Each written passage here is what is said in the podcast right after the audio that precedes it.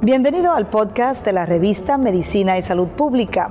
No se pierda nuestra entrevista exclusiva con los médicos y expertos más relevantes para la medicina y la salud pública en Puerto Rico y el mundo. Saludos a los amigos de la revista de Medicina y Salud Pública. Les saluda la periodista Sandra Torres Guzmán. A esta hora conversamos con eh, Orlando Morales, quien es el director de programas e iniciativas educativas de la Fundación Ricky Martin. Saludos, Orlando. Saludos, Sandra. Es un honor por estar ante este público, este foro. Así que muy buenas tardes a todos. Para nosotros es un privilegio, sobre todo para dar a conocer la labor que está haciendo la, Fundación Ricky Martin para poder identificar esas señales eh, muchas veces ocultas por la misma sociedad de lo que es la trata humana. Vamos a hablar eh, y que nos explique ¿Qué es la trata humana y cuál es la, la, realidad que estamos viviendo, no tan solo en Puerto Rico, sino en Latinoamérica? Sin duda, la trata humana es un atentado, es una violación, ¿verdad?, a los derechos humanos. Eh, las manifestaciones son variadas, eh, las, prácticamente eh, las modalidades van cambiando, ¿verdad?, de población y sin duda Puerto Rico lamentablemente también es víctima de este atentado contra la dignidad del ser humano. Fundación Ricky Martin por los pasados años eh, ha estado liderando este esfuerzo eh, de haciendo conciencia y abogando por esos derechos fundamentales del ser humano que deben ser reconocidos y que debemos eh, nosotros estar viviendo cada día de nuestra vida. Así que cuando atentamos y violamos los derechos humanos, estamos cometiendo el crimen y el delito de la trata humana. Así es, Sandra. ¿Quién puede ser víctima de trata humana? Todos podemos ser víctimas de trata humana. No, yo puedo ser engañado y puedo ser, ¿verdad?, utilizado eh, para el propósito que simplemente es explotar. Así que eh, cualquier persona puede ser víctima de trata humana si empezamos a encerrar estos cercos. Eh, simplemente pues estaríamos muy alejados a una realidad de quién puede ser la víctima del delito y quién puede ser el tratante que es la persona que comete el delito. Y yo creo que ahí fallamos muchas veces en, querer poner un sello, ¿verdad? A esta persona que comete el crimen, y lo cual sabemos que la trata humana no responde, no respeta sexo, orientación sexual, edad, eh, género, eh, clase social, comunidad, Así que todos estamos expuestos y todos podemos ser víctimas de trata humana. Así que a medida que vayamos rompiendo con esos prejuicios sociales, vamos a poder entender que todos podemos ser víctimas y todos tenemos que tener las herramientas a la mano para poder sobrellevar esta lamentable y este escabroso crimen. El aumento en el uso de en redes sociales, el acceso al Internet, ahora, luego de la pandemia, básicamente la mayor parte de nuestras actividades irán en torno al Internet, eh, entre lo que son las gestiones de servicios hasta los mismos procesos educativos y laborales, cuánto ha aumentado ese acceso al Internet a que nos haga más vulnerables mm, eh, y también de, víctimas que se hayan también, eh, de personas que también se hayan afectado por esto. Sin duda, el, el acceso al Internet es solamente una herramienta adicional a que el tratante llegue adentro de tu casa sin estar físicamente. Y el estar también alejado, este, esto, que está, estamos lamentablemente pasando en esta pandemia, compartir alguna preocupación, alguna duda con algún trabajador social, con algún compañero de clase, con algún padre que, que comparten, ¿verdad? Eh, la transportación con su vecino, con su amiguito, sin duda nos deja sin recursos para poder atender preocupaciones y situaciones que ocurren lamentablemente intrafamiliar. Y nuestras investigaciones así lo han dicho. O sea, en la trata humana, la manifestación, en, muchas de manifestaciones, explotación sexual, explotación laboral, eh, y, sus diferentes modalidades, como son la pornografía infantil, como son matrimonios, ¿verdad? Eh, por conveniencia, ¿verdad? Por acuerdos, eh, sin duda, nos limita a tener ese acceso responsable con esa persona que le gustaría hacer una denuncia o que está en una situación de esclavitud y ciertamente, pues, la dejamos muchas veces sin herramienta. así que sin duda, la, tecnología nos ayuda, pero también nos puede eh, desconectar y nos puede desayudar para darle los recursos a estas víctimas. Por eso es importante darle las herramientas a ese menor de edad, por eso es importante llegar a ellos y por eso lo estamos haciendo, nuestros programas se están transformando ¿ah? de manera virtual, que aunque no tengamos esta comunicación física, que haya un, un distanciamiento físico y no un distanciamiento social de nuestros niños cómo los padres, tutores pueden eh, educar, orientar a, sus hijos a que puedan tal vez no identificar, sino cuando sucede algo fuera de lo que ellos consideran normal, que tengan esa confianza de decirnos, mira, mamá, papá, me está pasando esto. Eh, porque muchas veces estas personas no vienen con una cara eh, de, de, enemigo, al contrario, buscan cómo ganarse a, ese, a esa víctima.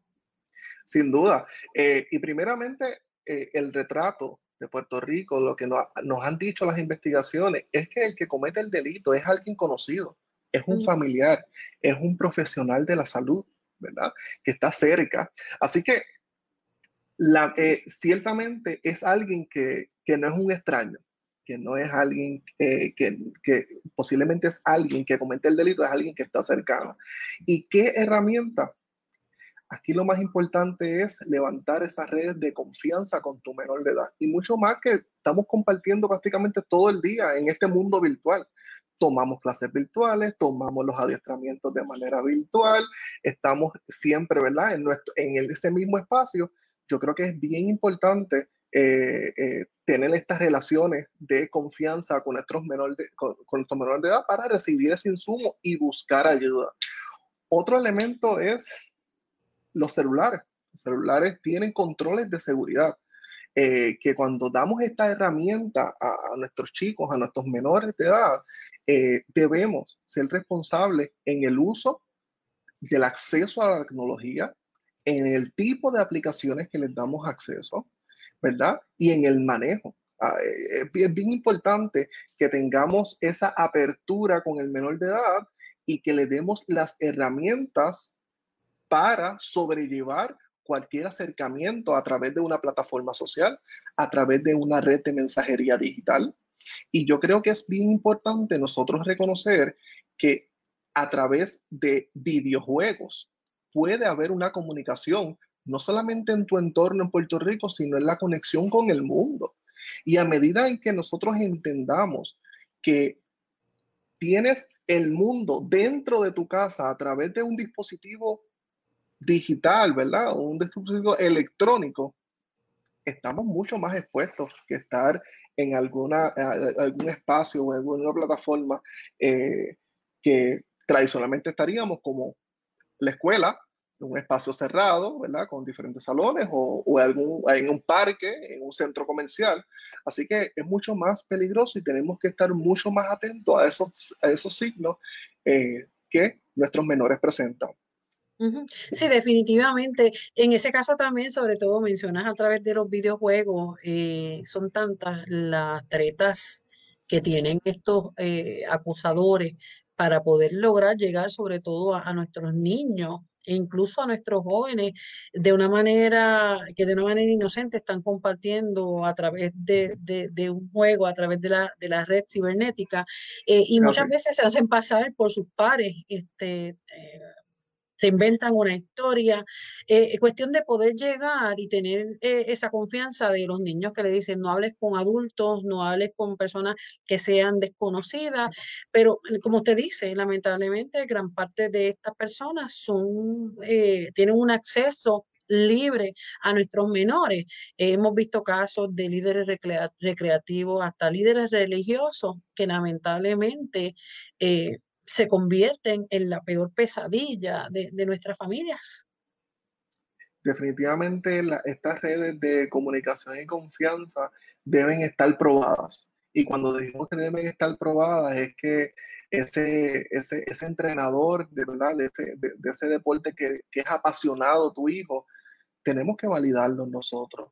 Eh, tenemos que, como padres, ser responsables con la información que compartimos, darle ese sentido de pertenencia, ¿verdad? De que el cuerpo es el templo, ¿verdad? De, eh, tuyo y que nadie tiene autoridad sobre él.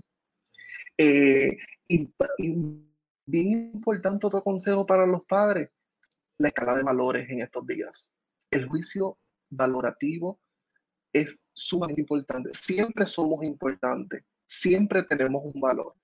Eh, vivimos unos tiempos tan difíciles que, que, muchas veces, el, si tienes, eres. No, tú siempre eres. Tú siempre tienes un valor incalculable. Así que eh, para nosotros es bien importante que los padres, ¿verdad? Y esos tutores legales o esas personas con padre potestad entiendan, ¿verdad? Que estos hijos, ¿verdad? Tus hijos, tu, tu responsabilidad siempre tiene un valor incalculable y que su, su, su, su templo de vida tiene que ser respetado por cualquier persona, inclusive por uno mismo, por las acciones que uno pueda, las decisiones cuando uno tenga la capacidad de, ¿verdad? de ese consentimiento hacia, hacia, hacia lo que somos, es bien importante que nosotros eh, seamos responsables eh, eh, en las decisiones que tomamos. Orlando, ¿hay algún tipo de señales que, alguna bandera roja que nosotros debemos levantar en términos de algún tipo de comportamiento que pueda entonces tal vez dirigirnos a esto? Cambios en, cambios en actitudes, cambios eh, en las amistades, el tipo de público que siempre interactuaba. Eh, si hay muchas veces eh, piden acceso, ¿verdad? Piden acceso a otro, a otro tipo de, de estas tarjetas de regalo de, para, para, tener, para tener más acceso y más juegos eh, eso, es, eso obviamente es un mayor alcance, no solamente por la adicción que están creando el juego, sino quizás están comprando otras aplicaciones y a otras, eh, otros accesos que los juegos no le permiten, ¿verdad? Y que es lo que, es lo que conocemos.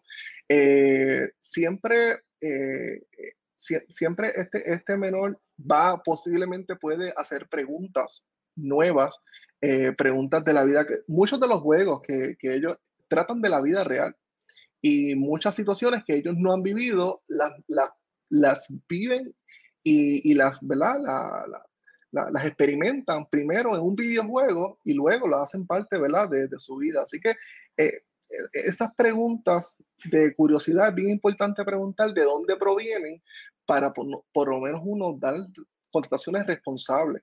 Y cuando demos contestaciones responsables, no son absolutos, sino es preguntar de dónde viene esa curiosidad para nosotros poder ayudarle eh, y darle una contestación eh, pues, responsable y propia. Asimismo, es llama la atención también eh, cómo ¿verdad? ha proliferado todo esto a través de la red cibernética, pero sí tenemos varias herramientas que lamentablemente pues tal vez no, no tienen un panorama completo, pero nos puede guiar y es en términos de, de lo que es el registro de ofensores sexuales.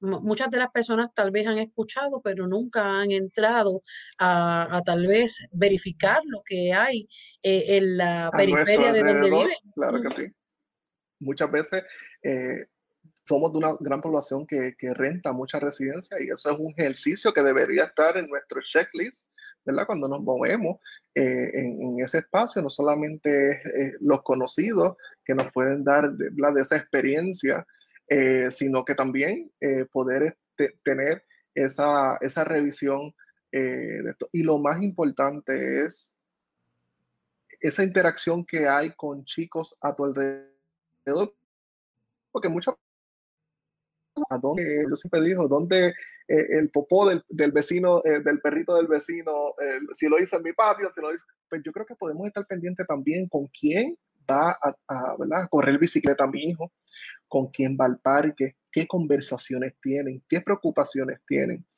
A medida en que también seamos restrictivos y no seamos responsables al explicar por qué la restricción, si es por necesidad, si es por falta de recursos, si es por falta de madurez. es bien importante darle las herramientas a estos jóvenes que ya a sus 7, 8, 9, 10 años tienen tanta y tanta información que lo que tenemos que ayudarle es a organizarla para que sea un ente responsable y, y sea, va a ser mucho un, joven maduro, responsable y va a tener las herramientas para tomar las decisiones en su sano juicio de manera responsable, cuidando el juicio, que es bien importante, porque ni yo, ni su amigo, ni su mamá y papá, cuando tenga que tomar una decisión responsable de que algún tratante o alguna parte de este crimen organizado que se llama la trata humana llegue con esa contraoferta o esa oferta, haya una contraoferta con, con ese juicio de valores bien firme eh, para decirle, yo no soy, yo sé de lo que me estás hablando y esos recursos quizás no los puedo tener ahora, pero en un futuro lo alcanzaré con estudio, con mi trabajo, con mi dedicación. Así que eh, eso es bien importante, bien importante.